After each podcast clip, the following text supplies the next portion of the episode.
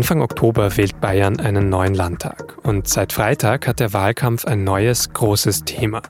Ein antisemitisches Flugblatt, das im Schuljahr 1987-88 in der Schultasche von Hubert Aiwanger gefunden wurde.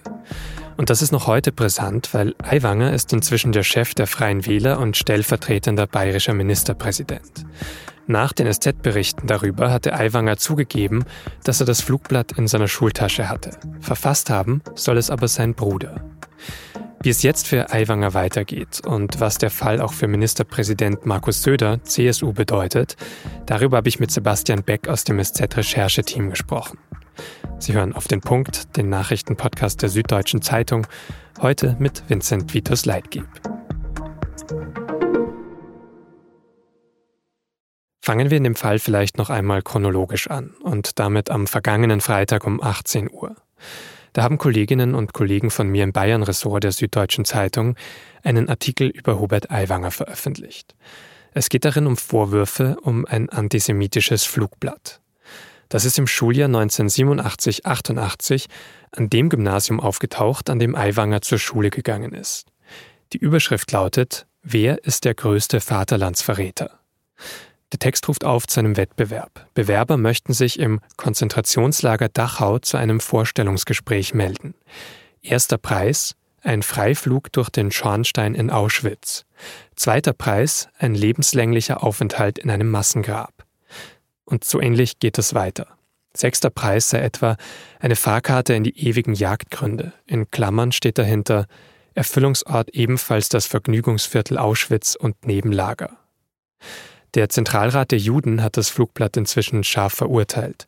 Der Text verunglimpfe Millionen Opfer der Shoah auf abscheuliche Weise. Was das Ganze politisch heute so brisant macht, Aiwanger war damals Schüler an dem Gymnasium, an dem das Flugblatt aufgetaucht ist. Und das Flugblatt wurde in seiner Schultasche gefunden. Mehrere Personen, die ihn damals kannten, haben der SZ gesagt, dass er dann auch noch als Urheber des Flugblatts zur Verantwortung gezogen worden sei und ein Schriftgutachten im Auftrag der SZ ist zu dem Ergebnis gekommen, dass seine Facharbeit Aiwangers und das belastende Flugblatt, Zitat, sehr wahrscheinlich auf ein und derselben Schreibmaschine geschrieben worden sind. Aiwanger selbst hat sich dazu inzwischen in mehreren schriftlichen Statements geäußert. Nachdem er zu dem Vorwurf zunächst mal pauschal mitgeteilt hat, er habe so etwas nicht produziert, räumt er mittlerweile ein, dass ein oder mehrere Exemplare bei ihm gefunden wurden. Er habe das Flugblatt aber nicht verfasst. Ob er es auch verteilt habe, daran könne er sich nicht erinnern. Er erachte den Inhalt als ekelhaft und menschenverachtend, so Aiwanger. Kurz darauf hat am Samstagabend sein älterer Bruder öffentlich eingestanden, dass er das Pamphlet geschrieben hat. Soweit die Ereignisse bisher. Aber wie sind die Reaktionen darauf ausgefallen und was bedeutet das alles für den Landtagswahlkampf? Das habe ich Sebastian Beck gefragt, der das Bayern-Ressort der SZ leitet. Sebastian, fangen wir vielleicht mal kurz beim Flugblatt selbst an. Kannst du sagen, wie die SZ da überhaupt drangekommen ist? Auf uns ist ein Zeuge zugekommen, das war im Nachgang zur Rede von Hubert Aiwanger in Erding auf dem Volksfestplatz. Er hat ja da unter anderem den umstrittenen Satz gesagt, man müsse sich die Demokratie zurückholen. Ja, und darüber war unser Zeuge, ein ehemaliger Lehrer von Hubert Aiwanger, der war derart entsetzt darüber, dass er gesagt hat, er macht die Sache mit dem Flugblatt von 1987, äh, 88 öffentlich. Aber ein Fall, also die Geschichte mit dem Flugblatt, das war etwas, was an der Schule trotzdem damals weithin bekannt war. Die Sache mit dem Flugblatt war damals im Jahr 1987, 88 vielen an der Schule bekannt und es gibt jetzt auch noch Schüler, die sich sehr gut an die Vorgänge damals erinnern können. Also ihr habt auch natürlich nicht nur mit dem einen Lehrer gesprochen, sondern mit vielen unterschiedlichen Personen. Nein, wir haben wochenlang recherchiert. Wir haben mehrere Zeugen. Wir haben Zeugen aus, äh, ich sage es jetzt ganz vorsichtig, aus der Lehrerschaft, aber wir haben auch Zeugen, die damals in derselben Jahrgangsstufe waren mit Hubert Aiwanger. Und ihr habt dann ja auch nochmal, um sicher zu gehen, ein Gutachten erstellen lassen, ein Schriftgutachten. Ja. Was zeigt das denn? Ja, wir haben tatsächlich die Facharbeit von Hubert Aiwanger im Stadtarchiv in Rothenburg an der Laber ausfindig gemacht. Wir haben das Flugblatt und die Facharbeit einem wirklich renommierten Schriftgutachter vorgelegt in Baden-Württemberg, der hat beide Schriftstücke untersucht und hat Auffälligkeiten gefunden. Vor allem äh, geht es um den Großbuchstaben W, der ist im linken Schenkel unterbrochen und zwar sowohl in der Facharbeit, aber auch im Flugblatt und es gibt auch noch zwei andere Auffälligkeiten, die den Schluss zumachen, dass die Facharbeit und das Flugblatt sehr wahrscheinlich auf derselben Maschine geschrieben wurden. Mhm. Also kommt sehr wahrscheinlich, ich sage jetzt mal zumindest aus dem Hause Aiwanger. Er selbst sagt ja eben auch, er habe es nicht verfasst. Eingestanden hat das dann sein ein Jahr älterer Bruder. Bei uns in der SZ hast du trotzdem kommentiert, da bleiben trotzdem wichtige Fragen offen. Was meinst du denn damit? Ja gut, zum einen muss man mal sagen, das Gutachten der Schreibmaschine stützt zunächst ja mal diese Version von Hubert Aiwanger.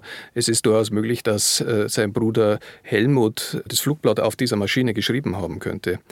Auf der anderen Seite geht es für uns auch um, ich sage es mal so, um die grundsätzliche Frage der Glaubwürdigkeit von dem, was Hubert Aiwanger zu den ganzen Vorfällen jetzt gesagt hat. Es ist ja so, dass wir ihn schon vor eineinhalb, äh, zwei Wochen damit konfrontiert haben, zum ersten Mal mit unseren Recherchen. Und er hat äh, anfangs alles pauschal abgestritten. Er hat erst am vergangenen Wochenende zum ersten Mal wirklich eingeräumt, dass es einen Disziplinarausschuss gegeben hat. Er hat eingeräumt, dass er erwischt wurde mit äh, Flugblättern in seiner äh, Schultasche. Genau, und er hat dann gesagt, sein Bruder habe es aber verfasst, nicht er selbst.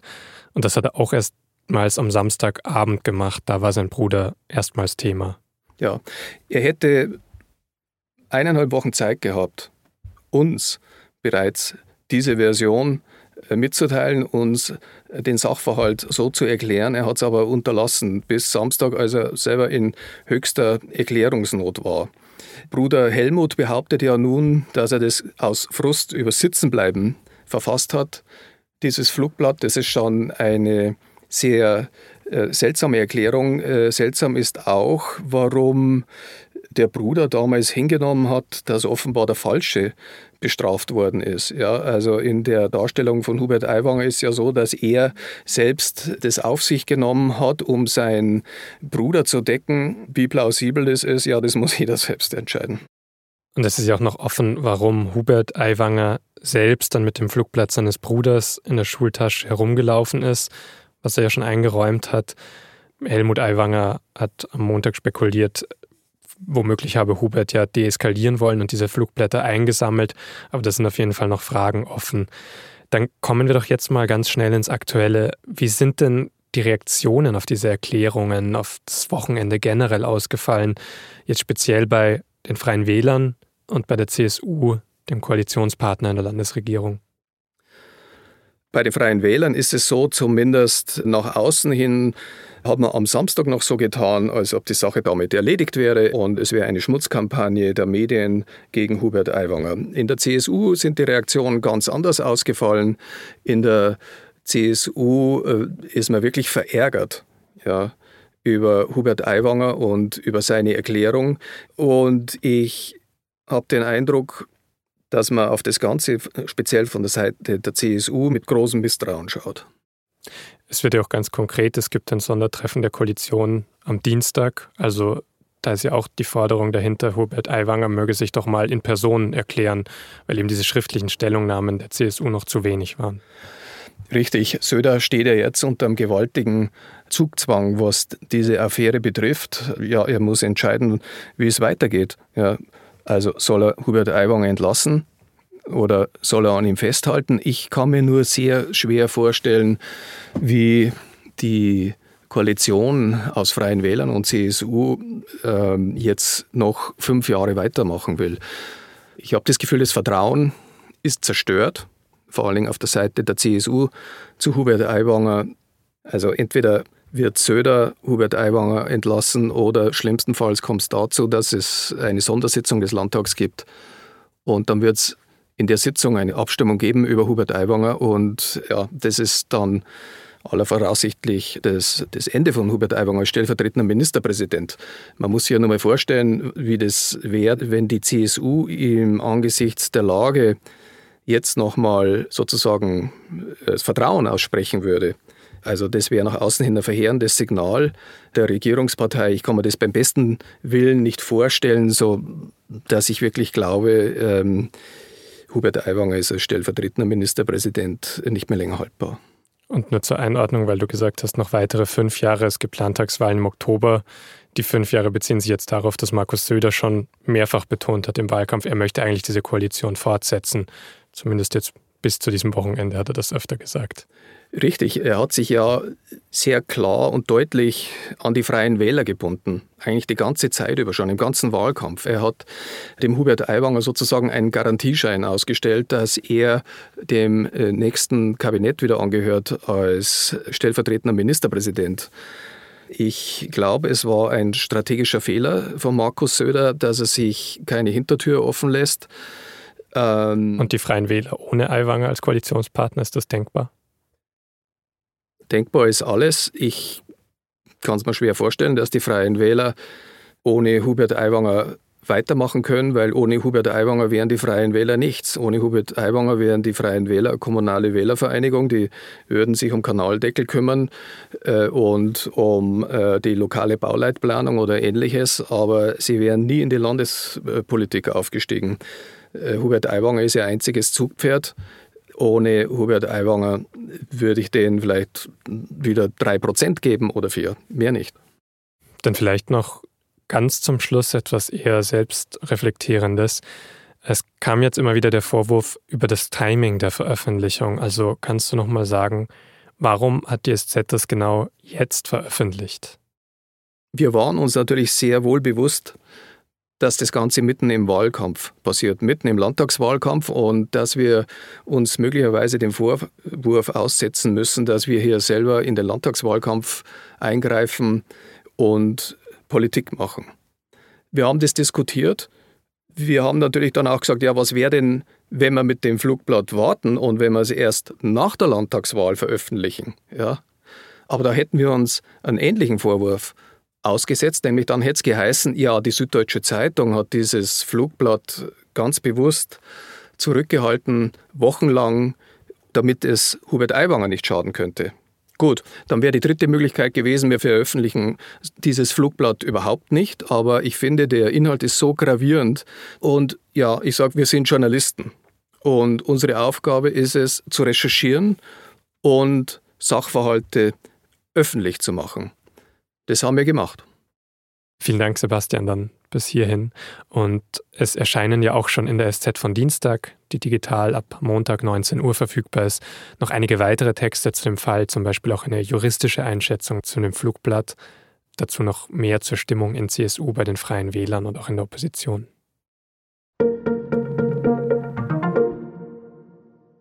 Monatelang hat die Bundesregierung über die Kindergrundsicherung gestritten und vor allem über die Frage, wie viel Geld dafür zur Verfügung stehen soll. Familienministerin Paus wollte sieben bis zwölf Milliarden Euro pro Jahr ausgeben. Finanzminister Lindner hatte in seinem Haushalt aber nur maximal zwei Milliarden vorgesehen. In der Nacht auf Montag hat sich die Koalition jetzt auf Eckpunkte geeinigt. Sie will für die Kindergrundsicherung erstmal 2,4 Milliarden Euro pro Jahr ausgeben. Sie soll 2025 eingeführt werden und danach könnte sie auch noch mal teurer werden. Die Kindergrundsicherung gilt als das wichtigste sozialpolitische Projekt der Ampel. Sie soll verschiedene Finanzleistungen für Kinder bündeln und besonders den Kindern helfen, deren Familien von Armut bedroht sind. Im Frühjahr gab es immer wieder Warnstreiks im Zugverkehr. Die Lokführergewerkschaft EVG hatte mit der Deutschen Bahn um einen neuen Tarifvertrag gestritten. Ende Juli gab es dann einen Schlichterspruch, der den Streit beenden sollte. Dem mussten die Mitglieder der EVG aber noch zustimmen. Jetzt ist klar, das haben sie getan. Und damit wird es auch keine unbefristeten Streiks im Zugverkehr geben.